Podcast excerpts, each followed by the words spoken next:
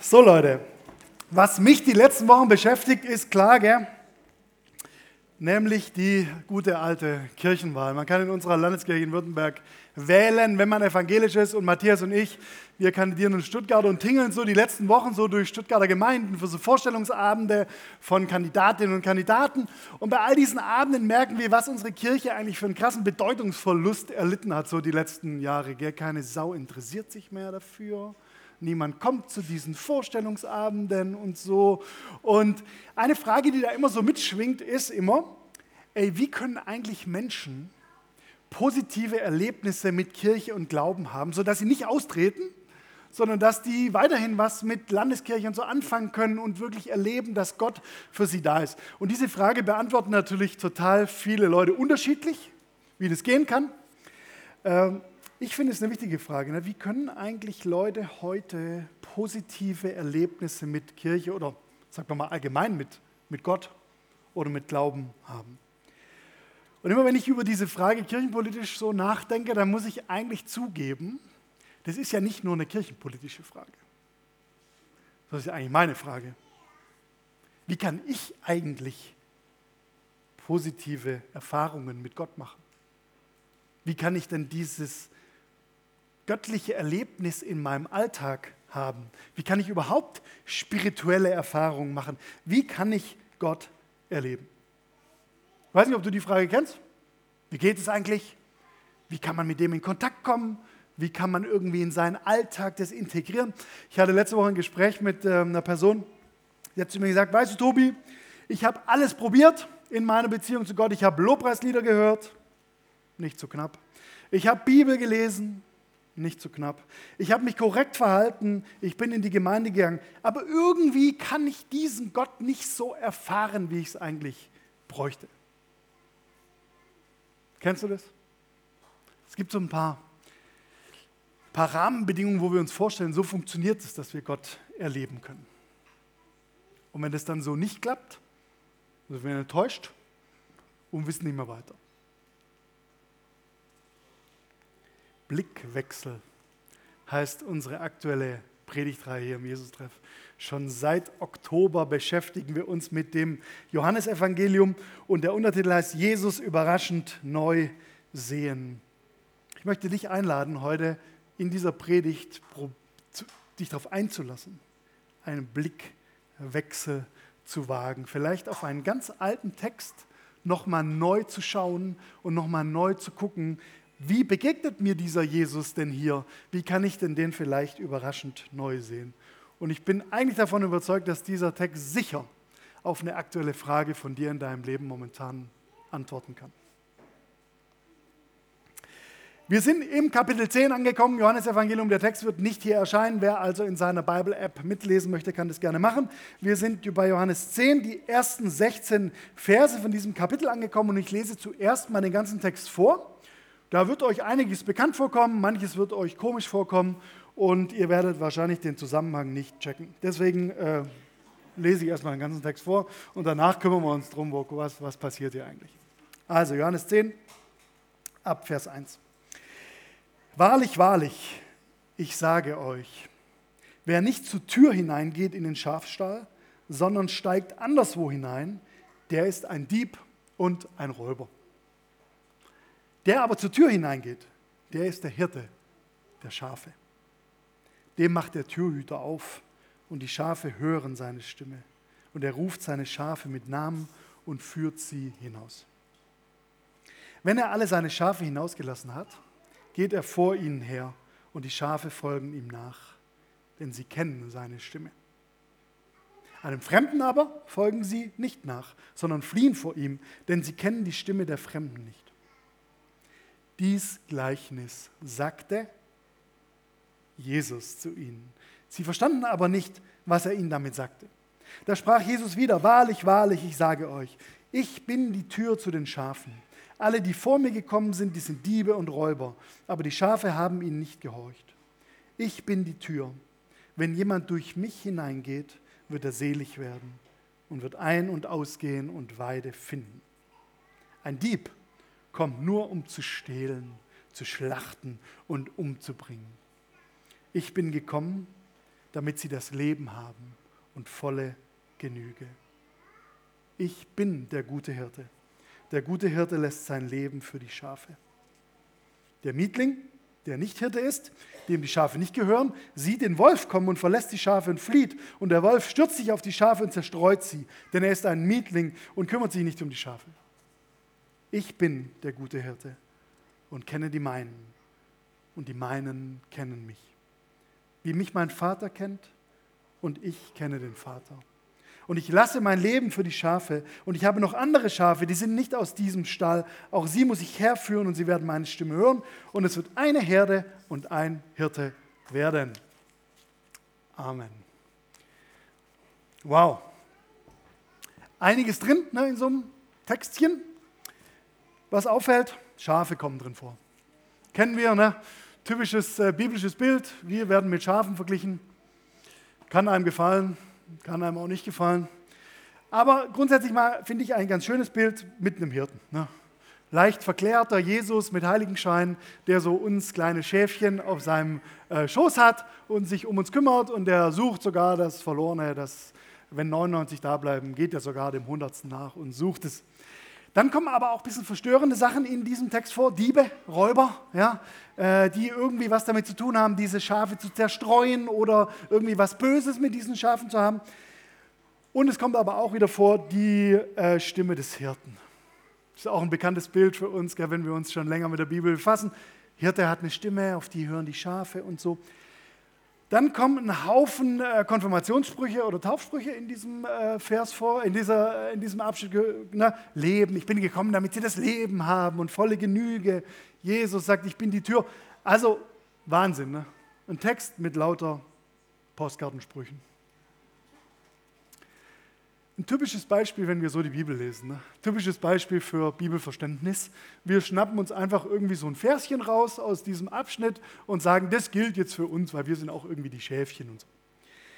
Ey Leute, als ich mich mit diesem Text befasst habe äh, letzte Woche, habe ich gedacht, das also eigentlich wieder brutal, ne? wenn man mal in den Zusammenhang reinguckt, was eigentlich damit gemeint ist und wie wir das Ding oft verbiegen und tunen damit es für unseren Konfirmationsspruch passt.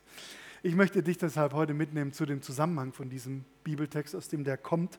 Und ich glaube, es wird sich einiges auflösen, dass wir checken, um was es geht, aber es wird sich auch einiges nicht auflösen, denn in der Gattung des Textes ist diese, diese Rede von Jesus eine Geheimnisrede.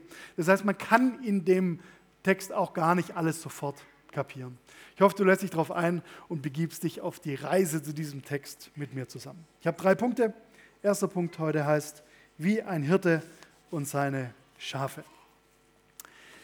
Der Zusammenhang, aus dem Kapitel 10 kommt, könnte man sich denken, kommt nach Kapitel 9.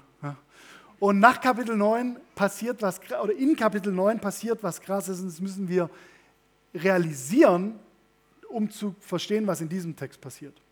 Es gibt einen Konflikt zwischen den Pharisäern, den führenden geistlichen, sehr geistlichen Menschen, aus dem damaligen Judentum, den strenggläubigen Juden und Jesus. Und dieser Konflikt ist gerade dabei, sich zuzuspitzen. Ja, der Rabbi Jesus, der hat irgendwie eine neue Botschaft und er kommt damit nicht bei allen gut an. Dann macht er auch noch verschiedene Wunder und so und dann wird es richtig äh, fies, dann weiß man nicht, was soll man mit dem anfangen. Jesus stellt sich so gegen das, äh, das Establishment, das kirchliche Establishment der damaligen Zeit. Und dann kommt in Kapitel 9 eine Blindenheilung. Kapitel 9 dreht sich darum, dass ein Mann, der von Geburt aus blind war, von Jesus sehend gemacht wird. Und ganz am Ende von Kapitel 9 in Vers 40 passiert dann das. Da heißt, da hörten einige der Pharisäer, die bei ihm waren, das hörten einige der Pharisäer, die bei ihm waren, dass er jetzt den Blinden äh, sehend gemacht hat und sprachen zu ihm, sind wir denn auch blind? Fragezeichen. Sind wir denn auch blind? Und dann kommt Kapitel 10, nämlich unser Text von heute. Jesus erzählt diese scharfe Hirtengeschichte genau wegen dem, was direkt davor los war. Und es gab ein Problem bei der Blindenheilung, denn die fand an einem Sabbat statt. Für den gläubigen Juden ein großes Problem. Denn das zeigt auch ein bisschen, wie die Juden damals dachten, dass am Sabbat auf gar keinen Fall geheilt werden darf. Und Jesus sprengt diese Box und tut trotzdem etwas Gutes für diesen Mann und der kann endlich wiedersehen. Hier passiert also ein Blickwechsel. Jesus wendet den Blick von den Sabbatgeboten und von diesen jüdischen Eingrenzungen zu etwas Gutem, das er für diesen Blinden tut. Und so fragen die Pharisäer, sind wir denn auch blind?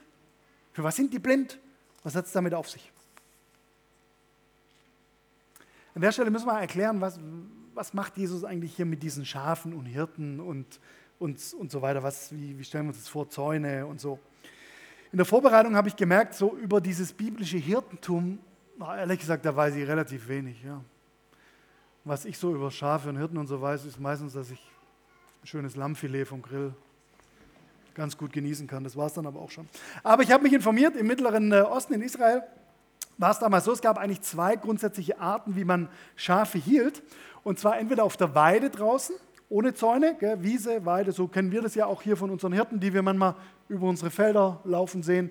Den folgt dann so eine Schafherde so quer durch die Wiesen. Und die zweite Art, Schafe zu halten, war im Dorf, in irgendeiner Art von Umzäunung oder Ummauerung oder Ställe, eigentlich eher wenig so große Ställe hatten die nicht, aber, aber eher sowas, ein eingezäunter Bereich.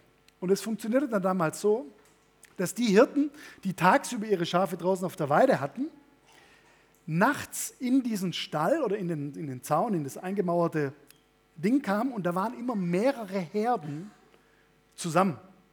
Das heißt, da kamen also unterschiedliche Hirten und haben ihre Schafherde in dieses Mäuerle oder in diesen eingezäunten Bereich gebracht. Und dann hatten die einen Nachtwächter, also irgendwie einen Security-Typ, der jetzt nicht äh, Hirte war, sondern der eben nachts auf die Schafe aufgepasst hat. Und morgens ging es dann so, da waren natürlich alle Schafe miteinander vermischt in diesem Zaun. Und jetzt war ja die Schwierigkeit, wie kriegt man die wieder auseinander? Und dann lief es so, dass der Hirte zur Tür kam und seinen bestimmten Hirtenruf machte das funktioniert tatsächlich. Also Hirte kann so rufen und die Schafe erkennen an seiner Stimme oder an dem Ruf oder an seinem Pitch, an seiner Tonhöhe, was, keine Ahnung, was, erkennen die, das ist jetzt mein Boss und mit dem laufe ich jetzt hinaus. Das heißt, so kamen dann die Hirten, die Hirten nach und nach, haben ihre Schafe gerufen und hatten also genau ihre Herde wieder zusammen und konnten den Tag über wieder auf die Weide marschieren. So ist es also gemeint, wenn Jesus hier sagt, wer nicht zur Tür hineingeht in den Schafstall, sondern steigt anderswo hinein. Der ist ein Dieb und ein Räuber. Warum? Naja, der Hirte kannte ja den Security-Mann. Der konnte also zur Tür gehen und konnte sagen, ich bin Hirte und ich rufe jetzt meine Schafe. Der aber zur Tür hineingeht, der ist der Hirte der Schafe. Dem macht der Türhüter auf und die Schafe hören seine Stimme und er ruft seine Schafe mit Namen und führt sie hinaus. Jesus macht damit etwas deutlich.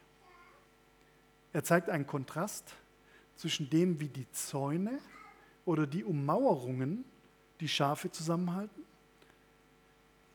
gegen das, wie ein Hirte seine Schafe zusammenhält. Da gibt es einen Unterschied.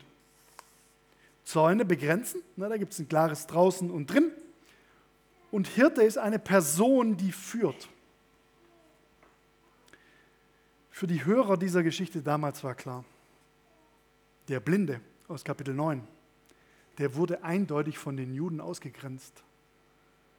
Aber der gute Hirte Jesus, der findet ihn.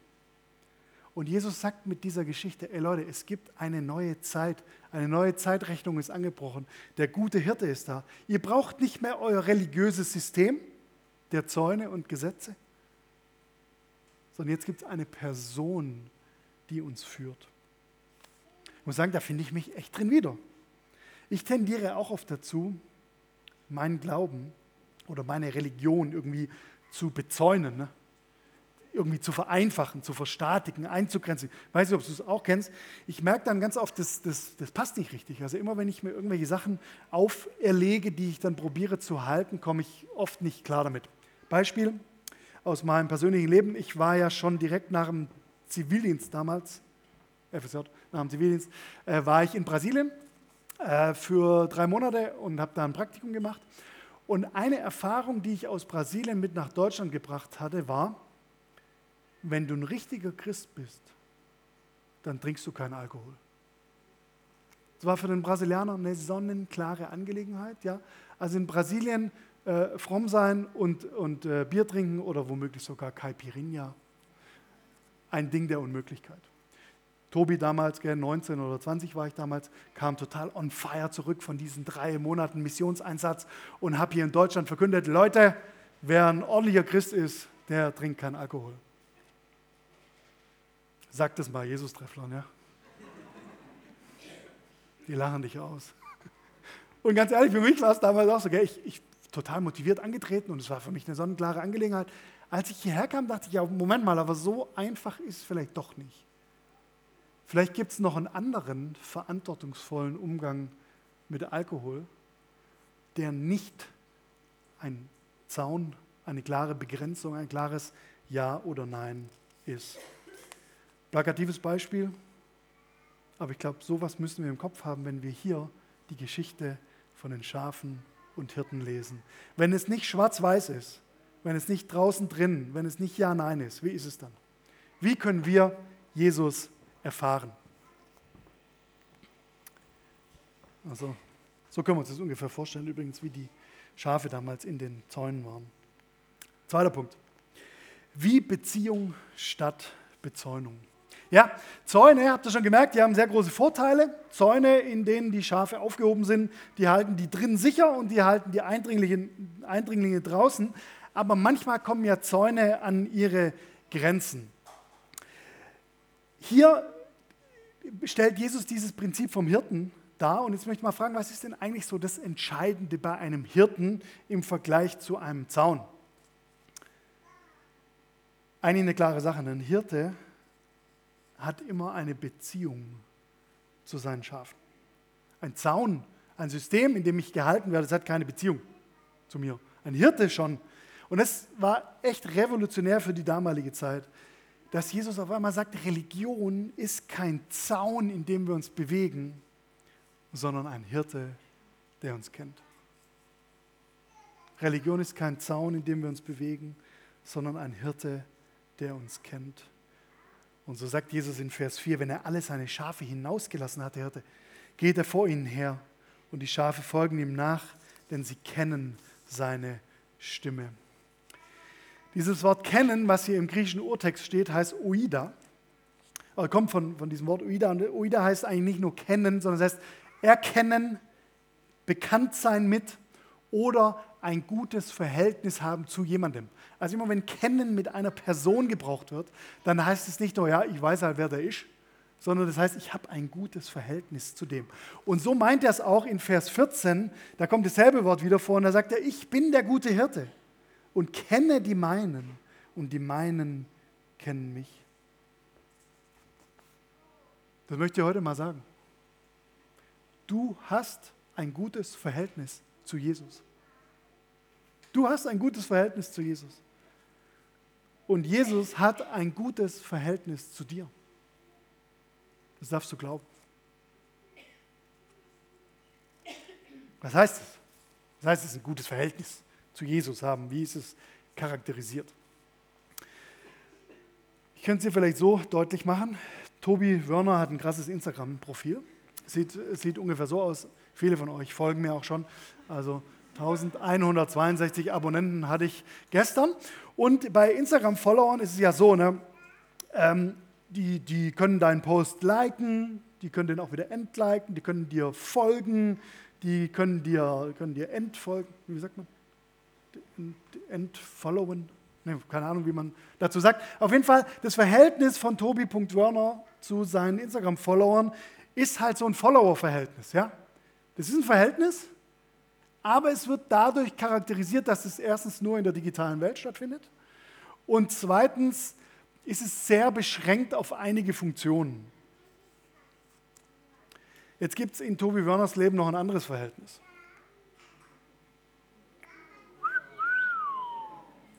Es gibt eine Person in meinem Leben, die hat kein Instagram-Follower-Verhältnis zu mir, sondern die hat ein Ringverhältnis zu mir. Und ich sagte mal, das Ringverhältnis, das ist deutlich unterschieden vom Instagram-Verhältnis. Diese Frau da, die hat mir versprochen, zu mir zu stehen. Die geht mit mir durch dick und durch dünn. Die bleibt bei mir. Die ist mir treu.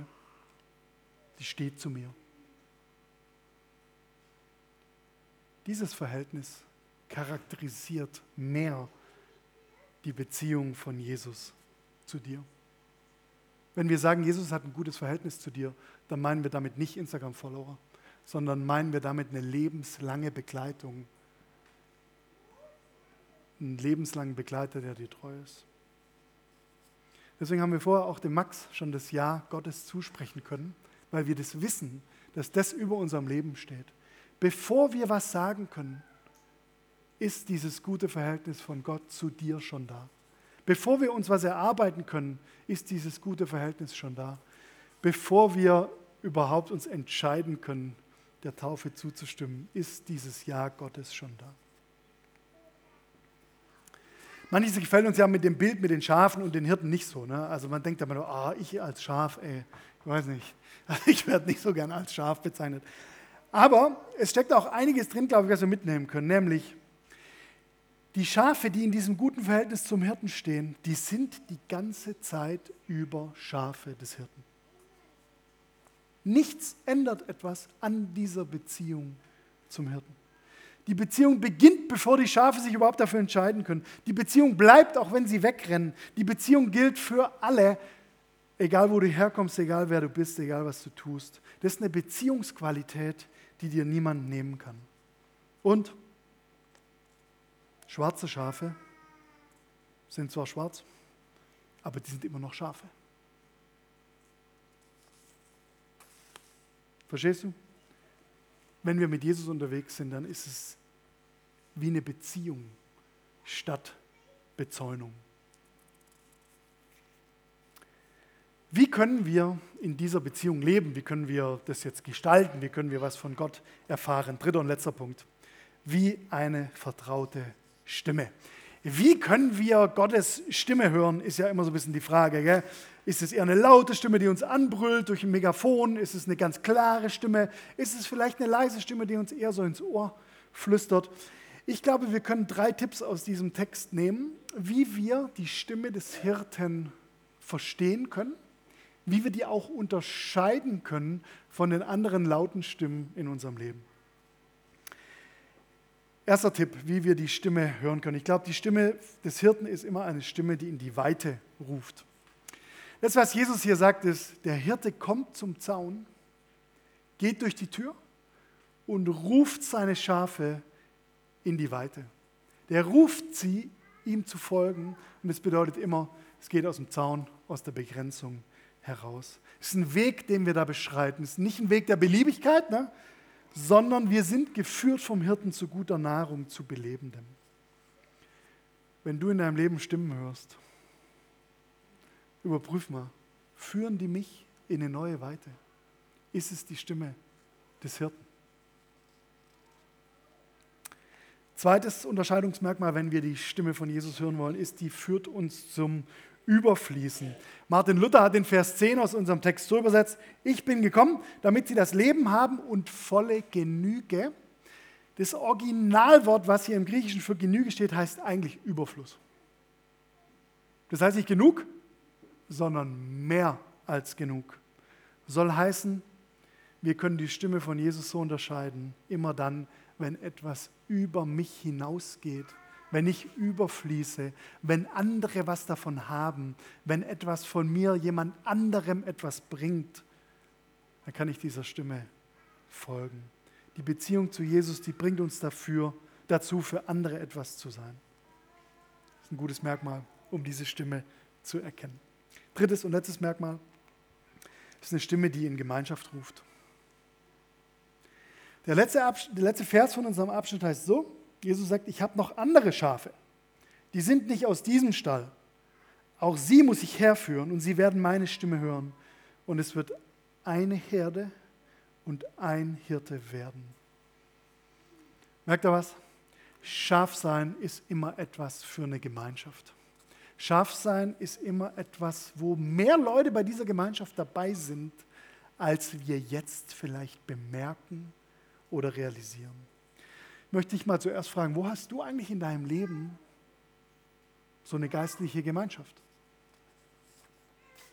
Jetzt nicht nur eine, wo man halt so in Gottesdienst geht und zuhört, sondern wo bist du mit anderen Menschen unterwegs, die wirklich mit dir eine, Freundschaft, eine Gemeinschaft leben, in der man diesem Jesus nachfolgt. Und zweite Sache ist, immer wenn wir dieser Stimme folgen, dann gehören nachher mehr dazu als vorher.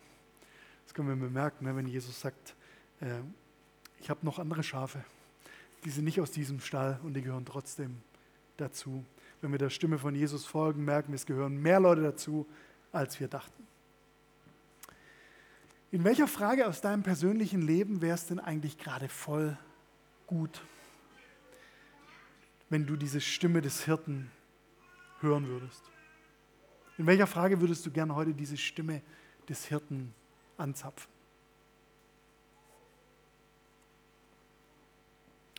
Beispiel aus meinem Leben, wo ich das vor kurzem mal erfahren durfte, dass diese Stimme des Hirten deutlich wurde. Ich habe äh, sieben Jungs, mit denen ich seit äh, sieben Jahren unterwegs bin, meine Mentoring-Gruppe. Wir treffen uns einmal pro Jahr für ein paar Tage, tauschen uns aus, ähm, reden miteinander über unsere Höhen und Tiefen, beten füreinander und äh, ist jetzt wirklich schon sieben Jahre, hey, dass ich die kenne. Das sind Typen, mit denen würde ich mein letztes Schnitzel teilen. Ja? Also, oder mein letztes Glas rum würde ich auch mit denen teilen. Nur so, dass ihr es ein bisschen einschätzen könnt. Ähm, wir waren vor zwei Wochen unterwegs und ähm, bei, an diesen Tagen mit der Mentoring-Gruppe passiert immer irgendwas Besonderes und zwar abends. Wir hören tagsüber so unsere Geschichten aus unserem Leben und abends beten wir voneinander. Das haben wir diesmal so gemacht, dass immer einer sich in die Mitte auf den Stuhl gesetzt hat und die anderen haben dann so ihre Männerpranken auf seine Schultern gelegt und für ihn gebetet. Und ich muss sagen, das war für mich dieses Jahr irgendwie besonders bewegend, Erstens, weil uns diese Gemeinschaft schon so lange verbindet und ich vor diesen Typen nichts verheimlichen muss.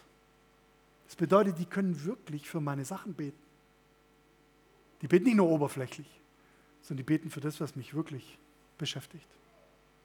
Zweitens, die wissen, in was für einem Dienst ich stehe, was ich so jeden Tag mache und, oder lasse.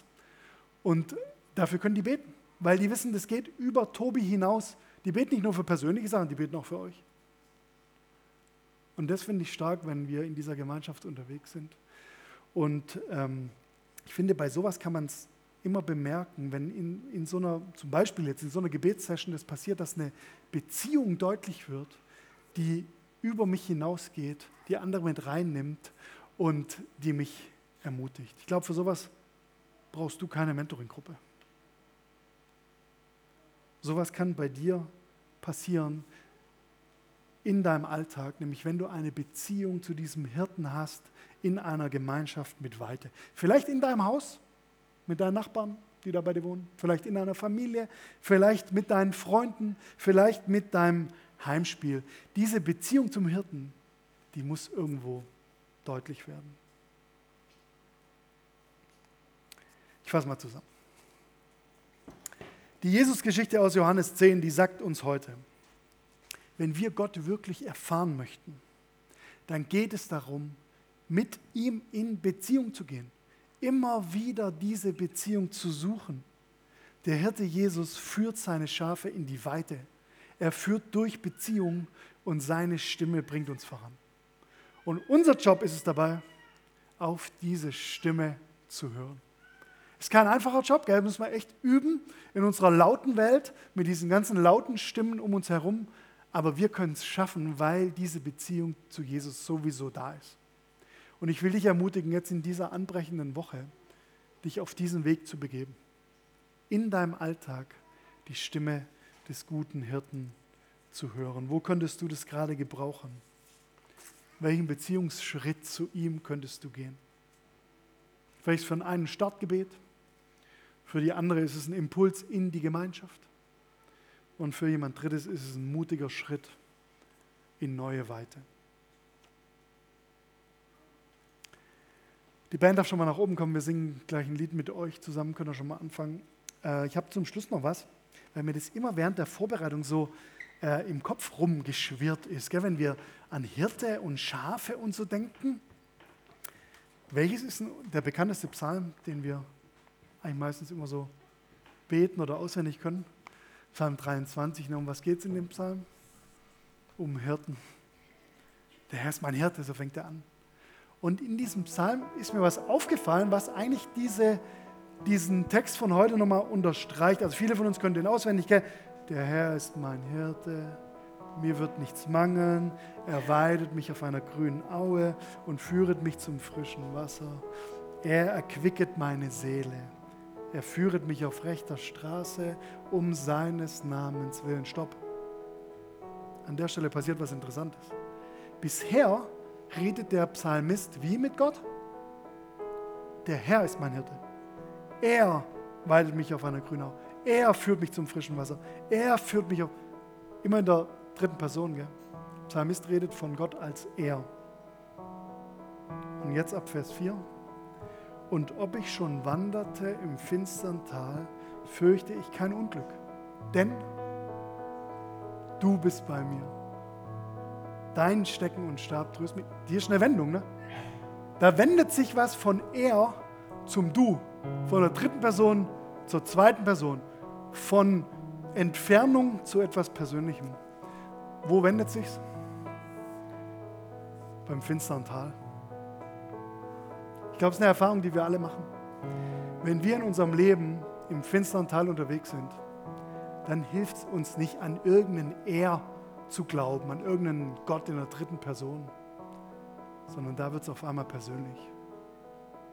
Vielleicht geht es dir gerade so und du hast mit einigem zu kämpfen in deinem Leben und es kommt dir echt vor wie ein richtig dunkles Tal. Dann ist heute diese Predigt an dich eine Einladung. Eine Einladung zum Du. Eine Einladung, mit diesem Jesus in Beziehung zu gehen diese Beziehung zu pflegen, mit ihm per Du zu sein. Das ist der Blickwechsel, der im Psalm 23 passiert mit dem Hirten und mit uns als Schafen. Ist aber auch der Blickwechsel, der in Johannes 10 rüberkommt. Im finstern Tal, da wird aus dem Er ein Du. Und deswegen kann Jesus das auch äh, im 14. Vers von Johannes 10 sagen. Frank, kannst du noch mal kurz einblenden, bitte? Da sagt er, ich bin der gute Hirte und kenne die meinen und die meinen kennen mich.